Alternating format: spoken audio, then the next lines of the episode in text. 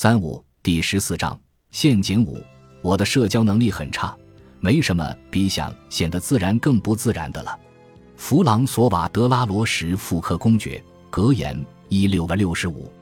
全新的拳击健身馆里，高高的煤渣砖砌成的墙上装点着几幅壁画，一面墙上画着拳击馆的巨大标志，另一面上是当地拳击冠军的肖像。工业货架上整整齐齐摆放着健身球、跳绳和五颜六色的拳击手套，两个标准尺寸的圆环旁，悬吊在天花板上的沙袋等着人们去击打。健身馆崭新明亮，设备齐全，但只能看到老板德里克一个人。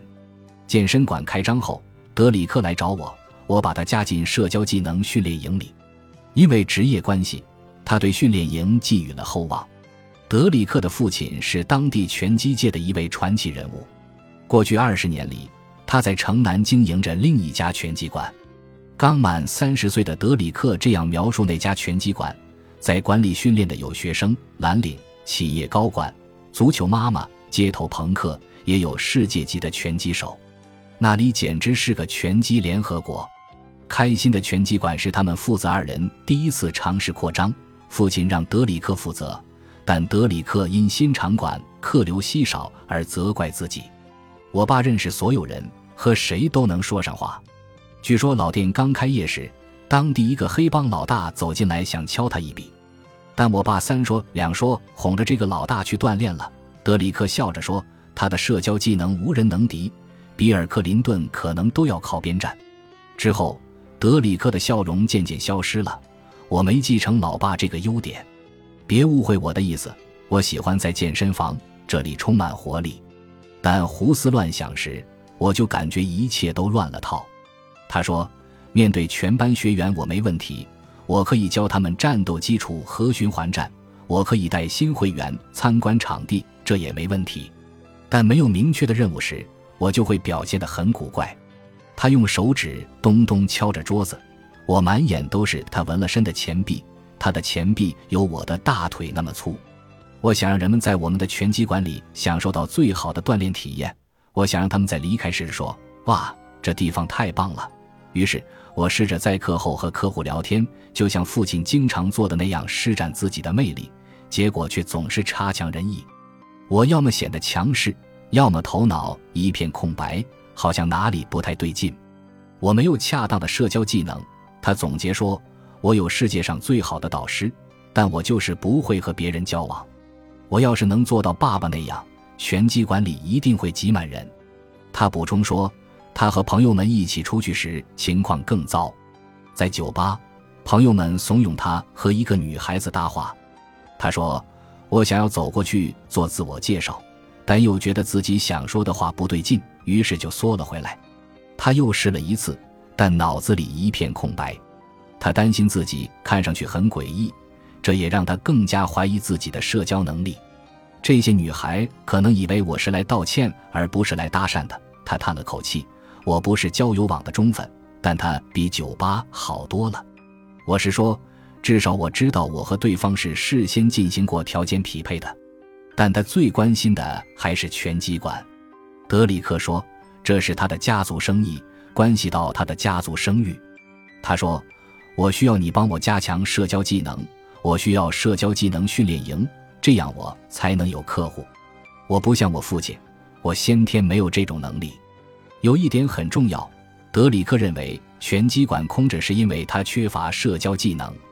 的确，当自我意识过度时，我们可能会觉得周末空着、日历空着或床空着，都是因为自己缺乏社交技能。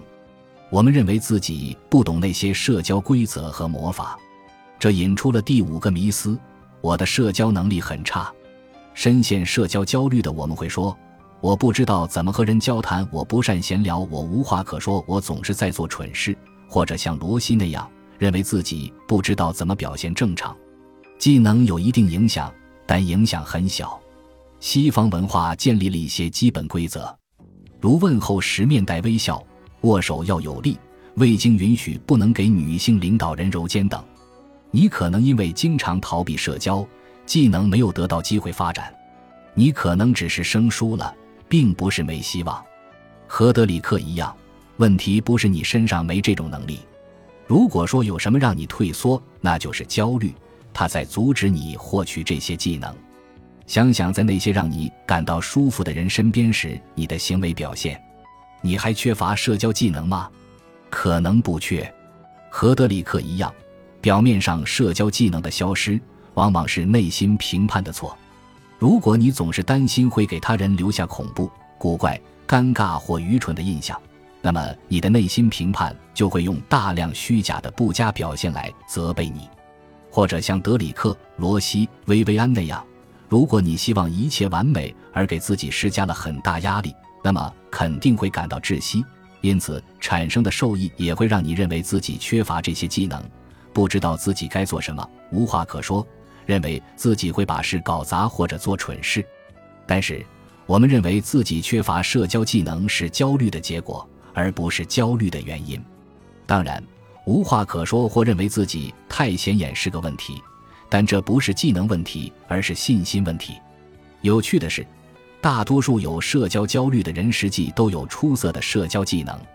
在感到受益时，我们使用这些技能的方式会阻碍我们获得自信。我们会让别人一直说话，这样自己就不用说了；我们会巧妙地引导谈话，这样就不用去谈论自己了。我们会问对方很多问题。这种行为方式被研究人员称为无害社交。我们经常点头，经常表示同意。我们往往不会打断对方。我们用语言学家标注为渠道返回的反应，表示我们在倾听并且感兴趣。但你知道吗？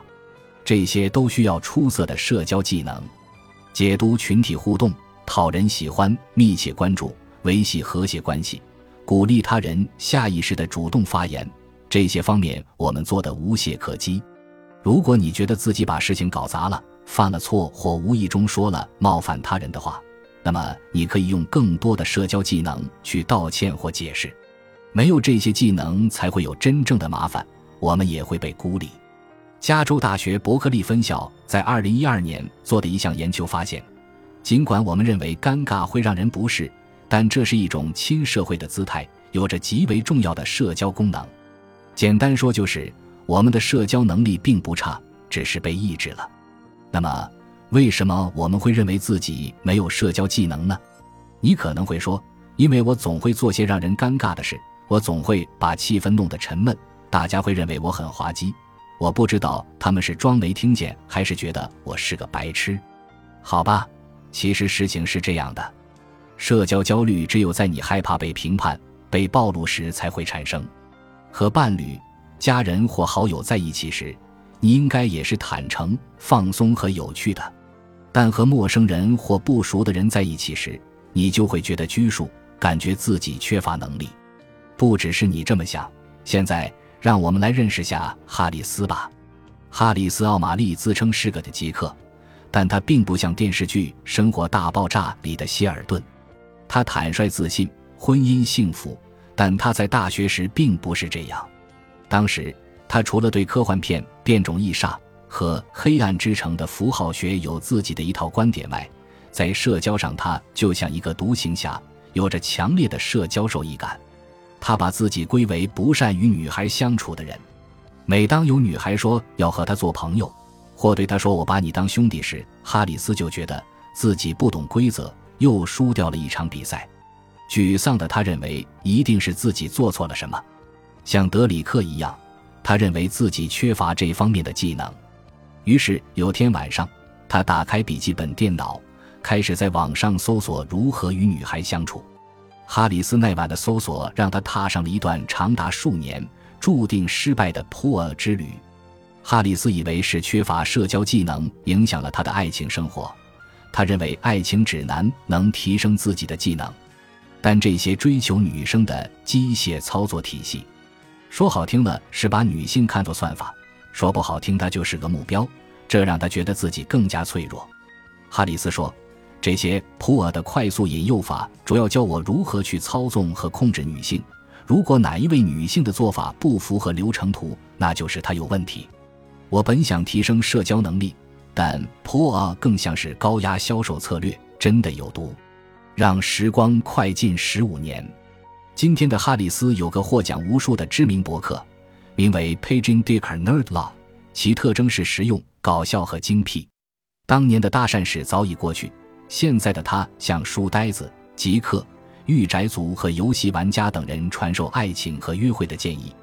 我这里没有有害内容，都是实用和健康的建议。就像哈里斯说的，极客们拥有世上最不幸的超能力，会预测任何事最坏的结果。我们会认真的告诉你，走过去跟别人打招呼，最终会让我们进监狱。但这不仅是极客们的问题，经历过社交焦虑的人都会觉得自己的社交技能在一点点的溜走。本集播放完毕，感谢您的收听，喜欢请订阅加关注，主页有更多精彩内容。